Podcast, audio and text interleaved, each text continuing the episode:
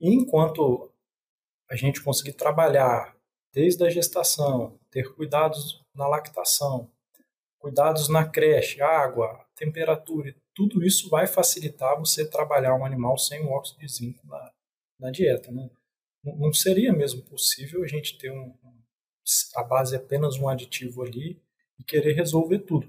Talvez até foi o que foi feito muito tempo com antibiótico, né?